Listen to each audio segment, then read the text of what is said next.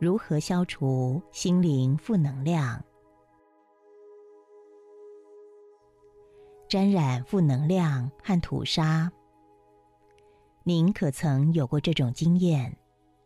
当聆听到某个亲友对你诉说痛苦经历后，当下你心有戚戚焉，而回家后，这个负面心绪并没有消散。为什么？你会沾染到亲友的负面能量呢？透过一些科学实验，证实心灵负面能量会如传染病般，可传递和感染他人。这个现象解读了许多专业帮人处理负面心灵状况的工作者，譬如说，像是精神科医师、心理咨商师。或庙里发心帮忙收经驱邪的办事者，他们接触一些内在存有负面能量的人一段时间后，会在内在同步出现负面心绪。心灵工作者如何沾染到个案的负能量呢？当他们内在存在着与个案类似的负能量时，其内在的负能量。会与个案的负能量相互吸引，同频共振，令心灵工作者内在隐藏的负能量涌出心头。当出现负面心绪后，心灵工作者会透过一些方法消除负面心绪，譬如说，心理医师会找另外一个心理医师做心理咨商，庙里办事的人。会在神明面前吐沙。作为专业的心理咨商师，面对个案的负面能量，最佳方法不是头痛医头、脚痛医脚，等沾染到能量后再处理，而是要由预防下手，学习避免沾染负能量。如何避免沾染负能量，维护身心灵健康呢？最好的方法。是在面对充满挫折跟痛苦个案时，要能够以平静心面对，否则非常容易沾染负能量。帮助玲玲清除心灵负面能量。我近年来主持一个光与爱的课程，主旨是培训心理咨商师。玲玲参加了这个课程后，放弃了原本工作。转换跑道，变成一个专业的心理咨商师。他协导个案的心理咨商能力颇强，但偶尔的会出现持续性的头昏、发烧现象。医师帮他检查，找不到任何生理病灶。他揣测这些生理不舒服源自于心理咨商时沾染的负面能量。我建议玲玲利用催眠移除负能量。以下是跟玲玲的催眠对话。我将数数字，从三数到一。当我数到一的时候，你会清楚的穿越时空，回到这一世，你来到人间前你来的地方。三、二、一，进入了你来的地方了吗？透明的。你在那儿，你是谁？你存在吗？没有你没有存在，就在你的周边，你或者感觉到或者看到什么吗？有些轮廓。有一些轮廓。一些光。一些光，你对这些光感觉它们是什么？嗯，也是全部的。是你，也是全部的。融在一起。你们融在一起了，好，所以它既分离又结合，是这个意思吗？我要你回答我几个精准的问题：你内在中存在着欲望跟某种情绪吗？这个目前这个场景，时间存在吗？没有，没有时间。你有感受到空间吗？你也没有感觉到你跟我这个所在的这个。情境中间有生命的高跟低吗？一样，是一样的。你是说，在这一个情境中间并没有人的你跟我，没有情绪，没有高低，是这个样吗？这一世你来人间是为的是什么？去经验，去经验，他就是要来经验人生，是吗？嗯，我现在要你开始去投胎。我从三数到一，听到一的时候，我要你开始投胎进入人间，进到母亲的子宫里面去。三、二、一，感觉到了吗？嗯，说说看，在子宫里的感觉，很安全，很安全，很舒服，舒服，好奇，好奇。告诉我，你母亲现在的感觉是什么？很开心，很开心。在笑，我现在要你回到一岁生日的那一天，好了，你日历就开始慢慢往前翻，你清楚看到它的时间在移动，感觉到什么？在洗澡，好，感说说看，妈妈这时候帮你洗澡，你对她的感觉是什么？让它快一点，我想往下呢，你慢慢的自动翻日历，我要你翻到在童年的时候很快乐的某一天，感觉到什么？在玩滑梯，六岁的，嗯，OK，很快乐哈。嗯，公园哦，公园里面好棒，这个天气怎么样？很好，很好。谁陪你的？在公园里，爸爸妈妈，爸爸妈妈都陪你哈。我要你进到心灵深层，你对生命的感受此刻是什么？想要赶快长大，想要赶快长大，很好。为什么这时候你觉得赶快长大比较好？可以做很多事情，哦，我要你去翻，翻你在童年最不快乐的那一天，感觉到什么？他们在吵架，爸妈吗？嗯，好极了，OK。所以父母吵架你不快乐，那如果是街上的人吵架，你会不快乐吗？会街上吵架为什么你不快乐？不要吵架，因为不必要吵架。人间不是都是充满着各式各样的冲突，不是吗？人间所有一切是不是都是在冲突中？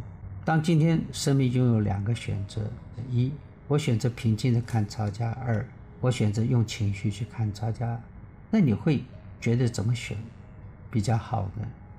平静，香香可能以一个平静的第三者，智慧的看着他，不起心动念。你认为香香她可以做得到吗？嗯，我现在将从三数到一，听到一的时候，我要你进入你知道父母往生的那一天，看到什么？他在喘气，他是谁？爸爸爸爸喘气。爸爸病了吗突然的心脏的？OK，非常好。突然心脏不舒服。OK，你几岁？十六，十六岁。看着爸爸在椅子上喘气，很不舒服。告诉我你心里的感觉。此刻你的心有伤心吗？有有的，很好，非常正常。有恐惧吗？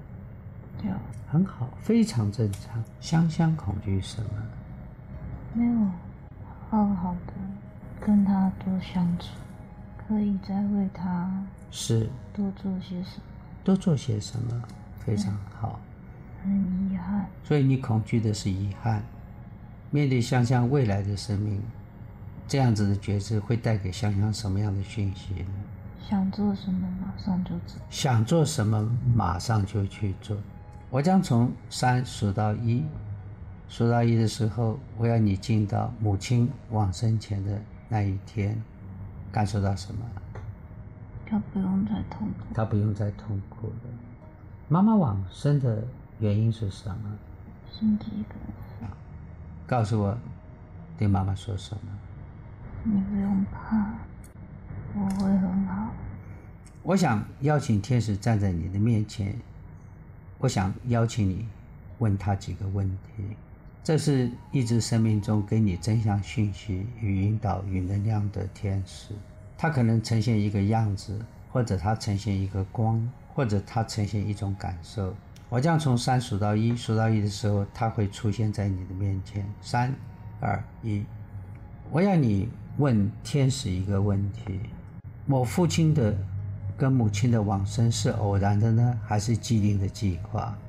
是一个美好的安排。那是一个美好的安排。我要问的第二个问题是：我父亲、母亲的往生对我的生命中，他的安排到底是什么？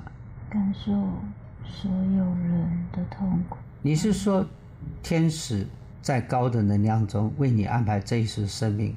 父母的往生不是偶然的，他要你透过对于父母往生的痛苦，觉知到众生的痛苦，是这个样吗？是的。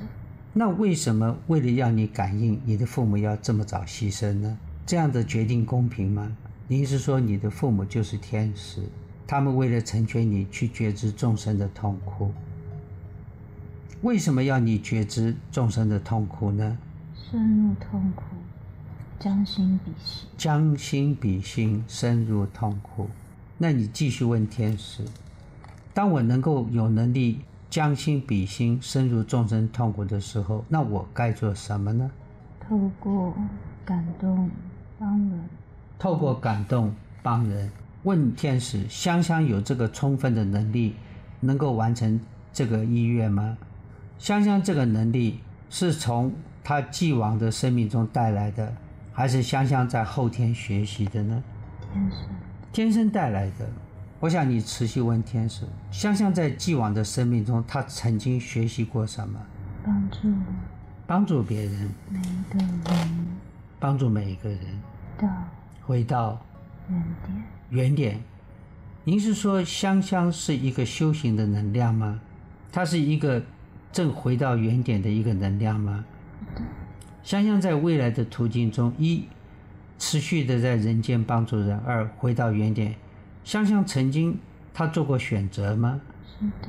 香香做了什么样的选择？持续。持续帮助众生，非常好。他们。持续帮助他们。他们一起回去。跟他们一起回去。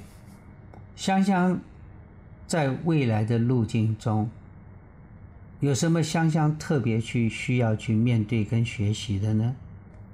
从不知所有。的心到将心比心，从不知道人的心到将心比心。你是说，他必须能够觉知到所有必要的生命真相，才能往前去带领众生的灵。香香现在做得好吗？就在经验没有好坏。香香有的时候在帮众生调试心灵的时候。偶尔他会有一些生理跟心灵上的某一种障碍，香香要怎么克服这些障碍呢？先体验觉知，再带领对方放下。先体验觉知，再带领对方放下那个执着。香香该做什么，让他能够每一次帮助众生的时候，他的心灵是平静的？他该面对的学习是什么？感受这一次的循环，感受人的好，感受人的坏，嗯，再回到原点平静。在未来这样的心灵的路径中，香香有什么特别要注意的部分？放下一切不必要既往的一些记忆。他要。忘掉既往一切不需要存在的、早就消失的记忆，以及所有的人评论的眼光。评论的眼光很好。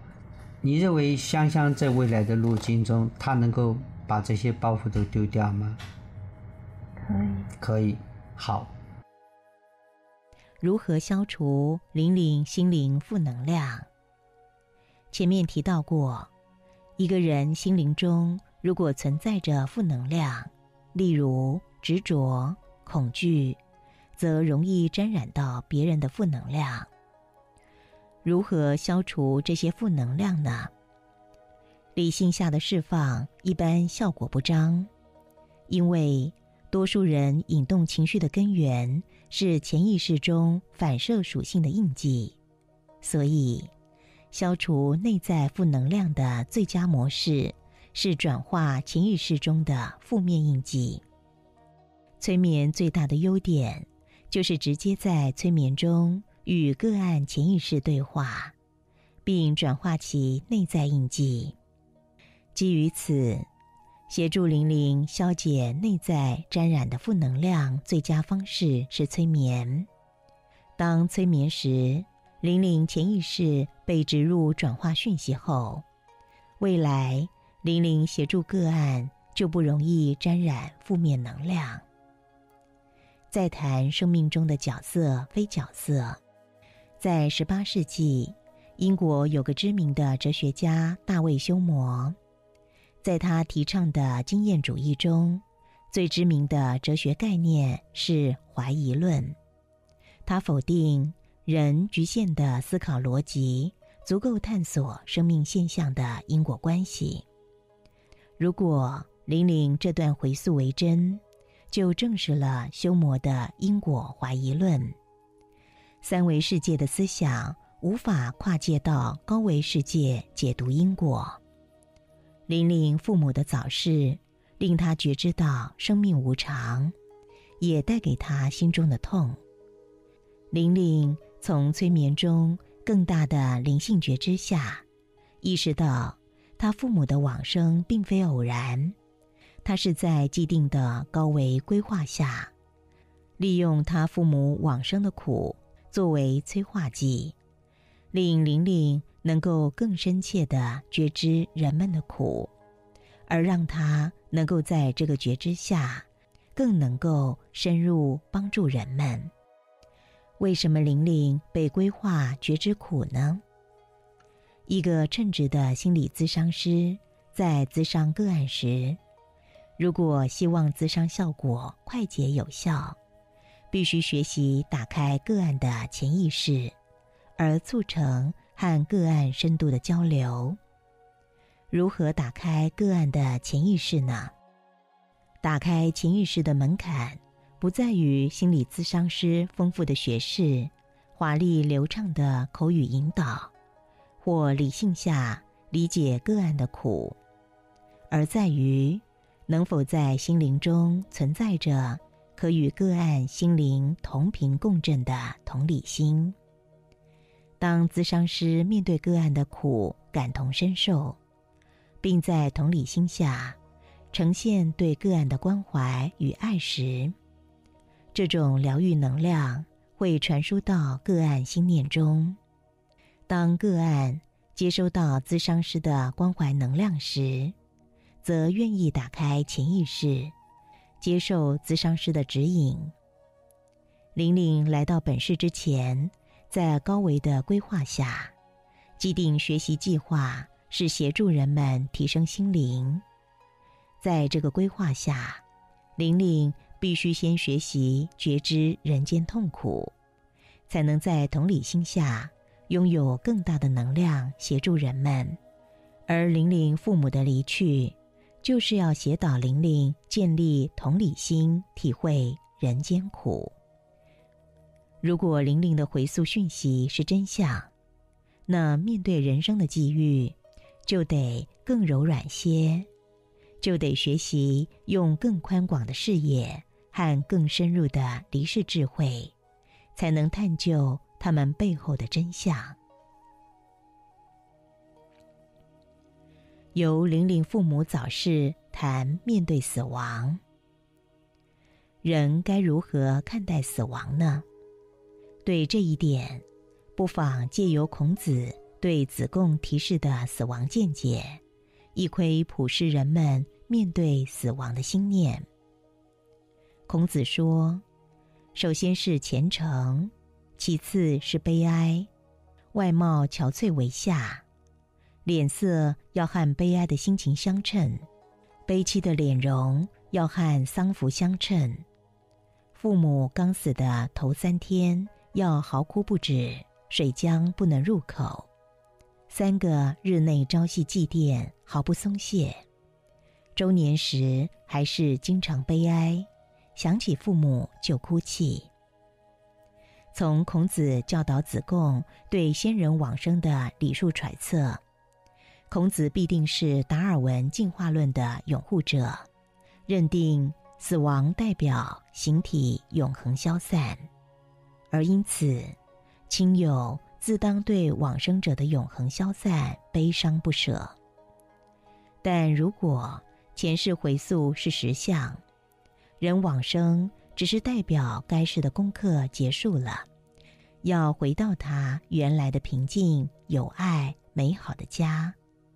在这个情境下，面对死亡，应是欢喜的，而非悲伤的。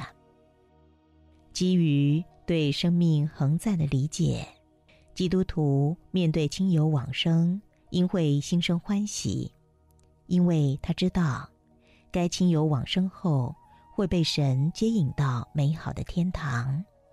同样的，佛教徒面对为善亲友往生。也会心生欢喜，因为该亲友往生后会被接引到西方极乐世界或天道。但观看一些宗教徒面对亲友的往生，多数仍然是心存悲伤不舍。他暗示该教徒信仰不坚，不相信亲友往生后会去到美好的世界。还是心存对往生者的依赖和不舍，想提升面对死亡的出世智慧吗？方法无二，不妨从禅定中培养极静的心。当心极静后，就如同杯子装的水被倒掉，则自然在宁静中可以接收面对死亡的出世讯息与智慧。玲玲得懂得放下对好坏的执着。在回溯中，玲玲强调，需要放下心里的执着，放下执着去感受好与坏。好是一种感觉，坏也是一种感觉，都是一样的。不要去执着好与坏。从人的理性角度看。这段话显然是不恰当的。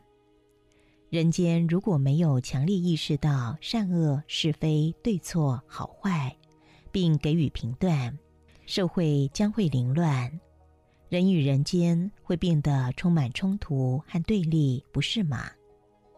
这种社会的理性制约，当然对社会安定是有益的，这个论点毋庸置疑。但这种评断是三维人间二元思想下的理性评断。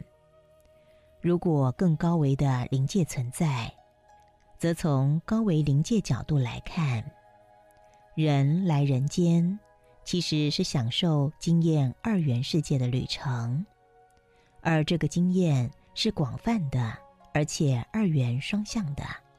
此外，从学习的角度来看。唯有生命中负面境遇，才能提供更大学习刺激，不是吗？所以，放下对好与坏的执着，是离世的大智慧，不是吗？如何生命中自由的飞翔呢？玲玲在回溯中提示，她在本世的功课是要能够自由的飞翔。如何自由飞翔呢？玲玲回溯中提示：要自由飞翔，要懂得放下不需要的记忆，懂得放下他人对我评论的眼光。先谈放下回忆。玲玲说的没有错，回忆是绑架生命的始作俑者。我们的大脑如同一个时间轴。轴上依着时序挂满了许多既往的回忆。前面曾经提及，回忆真的好吗？回忆将你的生命投入早已就消散的虚幻不实的香草天空中。再谈放下别人的眼光，人们对于你生命中的所作所为会有评断。你不能控制别人对你的眼光和评断，就像你不能控制天空中的云。也因此，如果你介意他人对你的评断，你将会痛苦，因为你把生命的喜乐和价值交托给别人。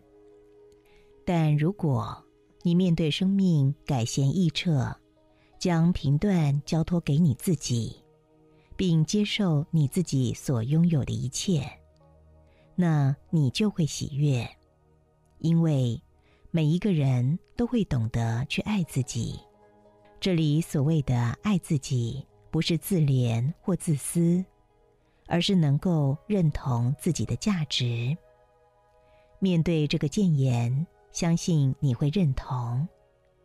如何执行呢？